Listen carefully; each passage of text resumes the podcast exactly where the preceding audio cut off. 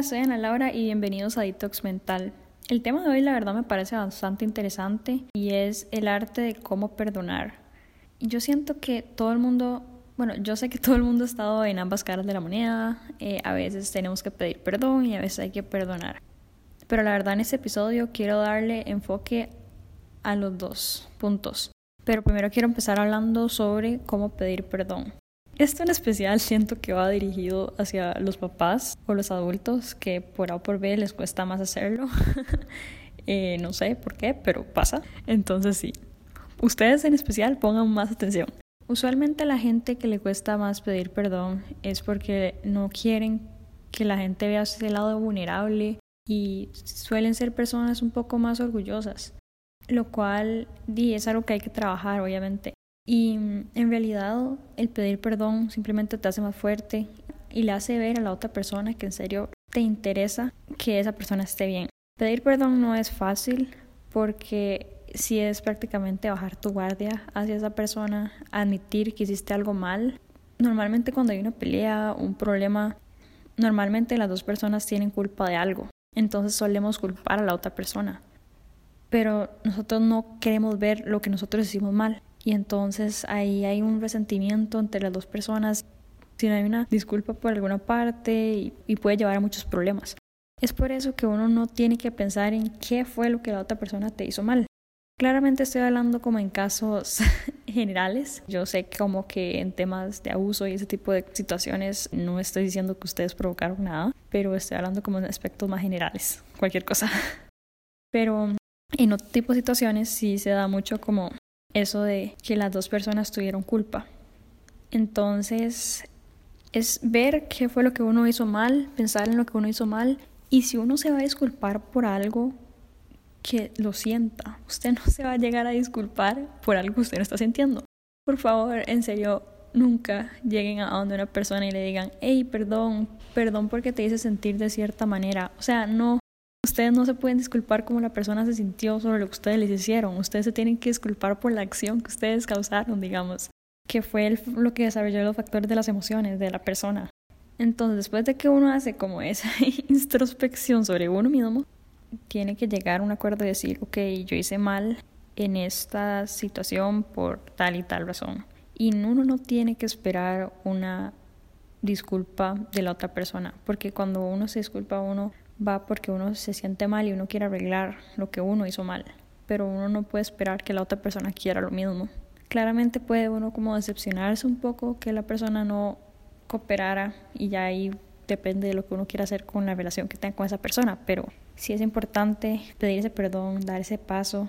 Y si uno no es muy bueno hablando, también es bueno como escribir una carta o alguna forma. Lo que importa es realmente ser genuino con la disculpa, realmente sentir lo que uno está diciendo e intentar cambiarlo si es una mala conducta.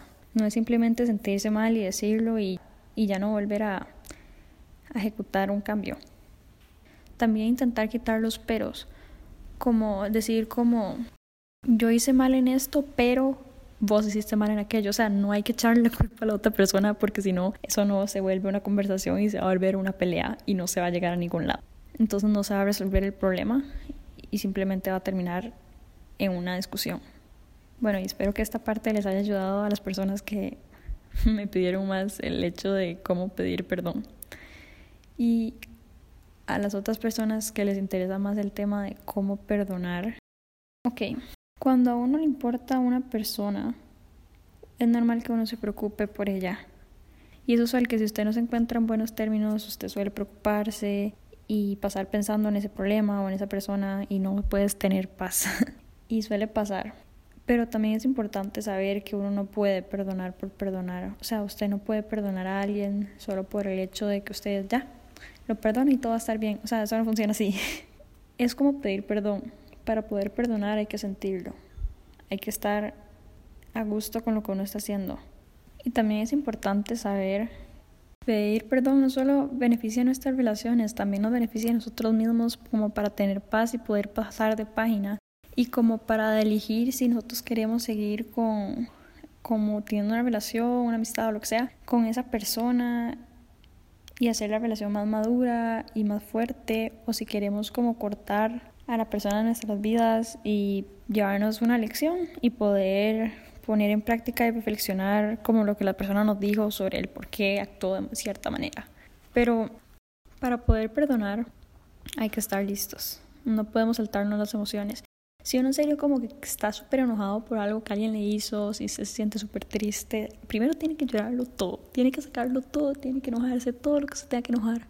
O sea, no gritarle a la otra persona, ¿verdad? Uno mismo, claramente.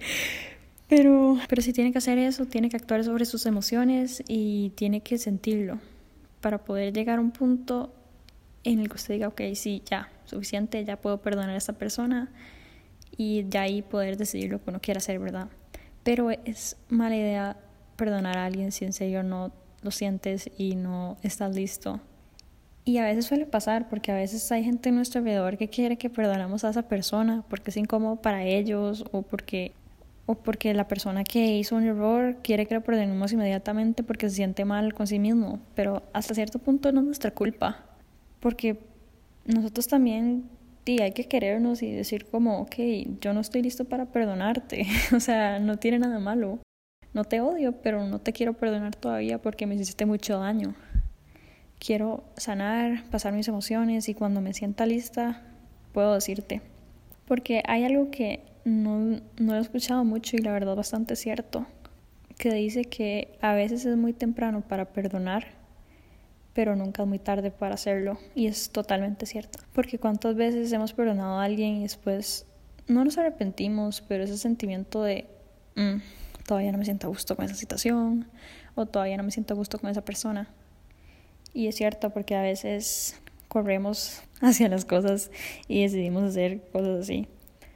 Pero sin embargo sí siento que es importante perdonar, porque cuando uno perdona es como si hubieran, imagínense esto, ustedes están subiendo una montaña y digamos que la montaña de sus vidas, por decirlo así. Entonces, toda la vida pasan subiendo una montaña. Y cada vez que alguien les hace daño y les pide perdón y ustedes no lo logran perdonar o le dicen que sí, pero en realidad no lo sienten, usted tiene una cadena y usted va cargando y subiendo en su cadena a cada una de esas personas que le hizo daño. Cuando usted llegue a la cima va a estar simplemente agotado mentalmente y físicamente. ¿Y por qué? Porque tenía una carga enorme porque tenía que lidiar con todas esas personas, porque esas personas estaban conectadas a un evento de su vida o a una situación que usted piensa y literalmente se recuerda a esa persona. O si usted se peleó con alguien y nunca se recuperó y es cercano como más gente, vas a ver un lugar, el cine, no sé, y te peleaste con tu amigo. El día que se peleó con su amigo ahí y ya no se volvieron a hablar y es un dolor, obviamente, entonces ahí va cargándolo y cargándolo. Entonces, realmente cuando uno perdona, es como si usted tuviera esa cadena y usted la soltara.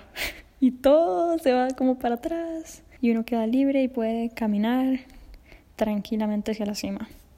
Y esa sí es esa paz mental que uno puede tener, esa paz interior. Pero sin embargo es importante saber algo.